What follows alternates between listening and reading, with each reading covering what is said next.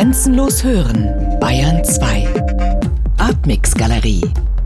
Immer freitags ab 21 Uhr im Hörspiel Artmix. Im Stück wird ja nicht unbedingt behauptet, dass der Kommunismus 1929 in der Sowjetunion schon verwirklicht ist, aber dass man sich doch zumindest auf einem guten sozialistischen Weg befindet. Tatsächlich ist die Sowjetunion damals für viele nicht nur ein ideologischer Fixstern, sondern bietet auch die Möglichkeit einer politisch-gesellschaftlichen Heimat.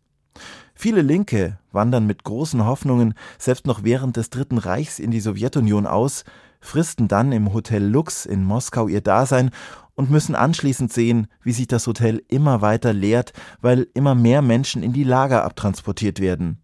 Da haben wir dann die Pervertierung dieses Traums. Die Pervertierung dessen, was im Stück ja nicht unrichtig behauptet wird. Auch alle an diesem Stück beteiligten revolutionären Künstler werden unter Stalin in Lager nach Kasachstan deportiert. Das ist das typische Schicksal, was sie erleiden müssen. Da gibt es Tausende, denen es so geht und die das nicht überlebt haben. Aber das spielt heutzutage hier in Russland keine Rolle. Darum müssen sich dann NGOs wie Memorial kümmern, denn von staatlicher Seite passiert da nichts. Aber Memorial stellt keinen großen Ausschnitt der jetzigen russischen Bevölkerungsmeinung dar, sondern bedeutet extremste Marginalität. Interessant für uns heute finde ich nach wie vor die Nationenkonzeption, die dem Stück zugrunde liegt. Es gibt ja ganz grob gesagt zwei verschiedene Konzeptionen der Nation, die über die Herkunft und die über die Werte. Die über die Herkunft hatten wir lange in Deutschland und tun uns auch heute immer noch schwer damit, zum Beispiel den Sohn eines türkischen Migranten als Deutschen anzuerkennen. Das ist eine ganz fürchterliche Diskussion. Und dann gibt es die andere Nationenkonzeption, die sich über die Werte definiert. Das heißt, du teilst gewisse Werte und deshalb wirst du automatisch Mitglied der Nation. Das war bei der Französischen Revolution so oder auch in den USA. Und das ist dann in der Sowjetunion auch so. Du gehst da eben hin, weil du diese Werte teilst. Das war auch sehr lange die offizielle Position der Sowjetunion, die aus meiner Sicht sehr positiv ist. Dieser internationale Anspruch des Vielvölkerstaats mit einer Ideologie, die nicht auf die einzelne Ethnie schaut. Man darf sich aber keine Illusionen machen. Die Ideologie war offiziell eine internationale, aber das heißt nicht, dass die Realität eine internationale oder eine internationalistische war.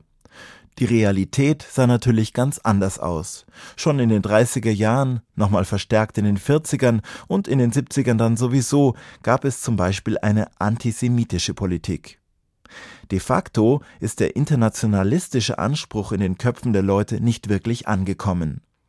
Und heute spielt der Nationalismus in Russland wieder eine sehr, sehr große Rolle. Alles Nationale ist stark in den Vordergrund gerückt auch als bewusste Füllung des Vakuums, das durch den Zusammenbruch des Kommunismus entstanden ist. Meine Erfahrung hier in Moskau ist sehr häufig, dass du jemanden triffst, dich unterhältst und den Eindruck hast, du liegst auf einer Wellenlänge, intellektuell, kulturell. Und plötzlich kommen da unterschwellig oder oft sogar explizit komische Bemerkungen, vor allem zu der Bevölkerung aus dem Kaukasus oder zu Juden, und das durch alle Generationen und über alle Bildungsstände hinweg. Noch ein anderer Punkt ist für mich in dem Stück interessant, nämlich der Gegensatz zwischen individuellem und gesellschaftlichem Anspruch. Der Vater, Karl Bauer, wird von den Autorinnen in eine Situation gestellt, das ist zumindest die Behauptung, in der er sich zwischen dem allgemeinen Wohl der Menschheit und seinem eigenen Sohn entscheiden muss, was ja ein krasser, fundamentaler und sehr grundlegender Konflikt ist.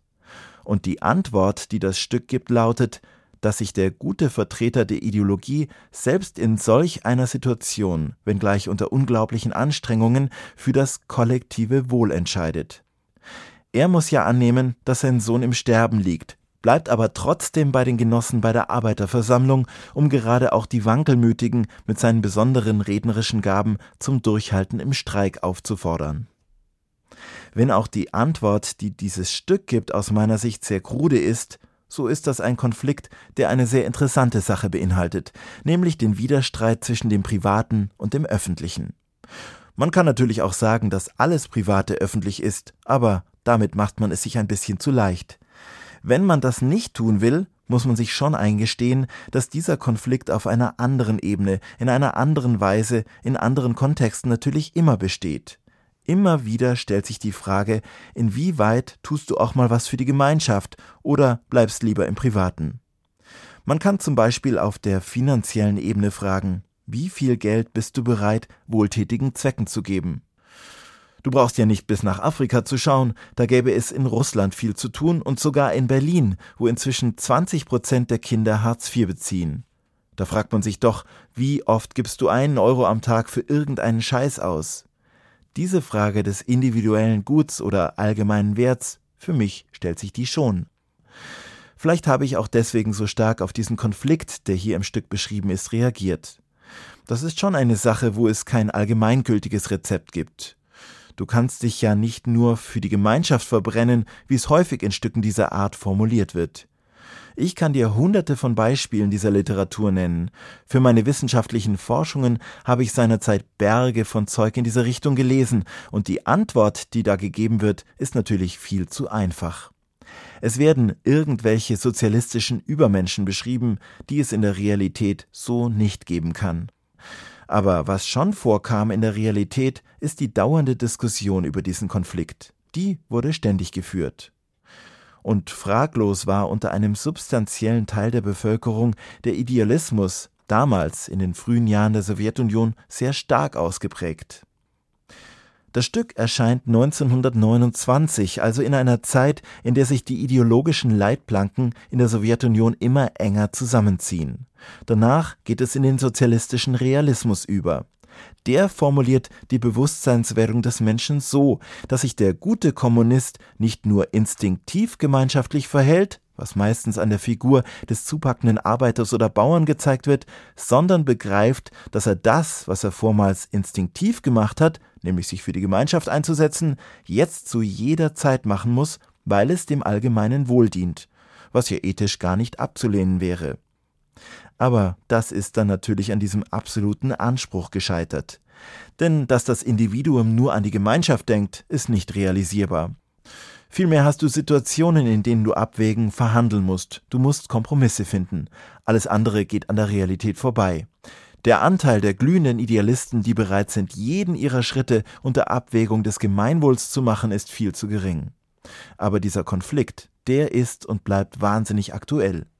Es herrscht ja eher eine globale Tendenz zu einer Individualisierung. Die Starken können es schaffen, alle, die wollen, können es angeblich schaffen. Die anderen können dann selber gucken, wo sie bleiben. Entsolidarisierung zieht sich mit großer Dynamik durch alle gesellschaftlichen Schichten und Systeme. In Russland haben Umfragen kürzlich ergeben, dass 80 Prozent der Menschen ihren Mitmenschen misstrauen. Das Vertrauen reicht meistens nur noch für den engsten Familienkreis.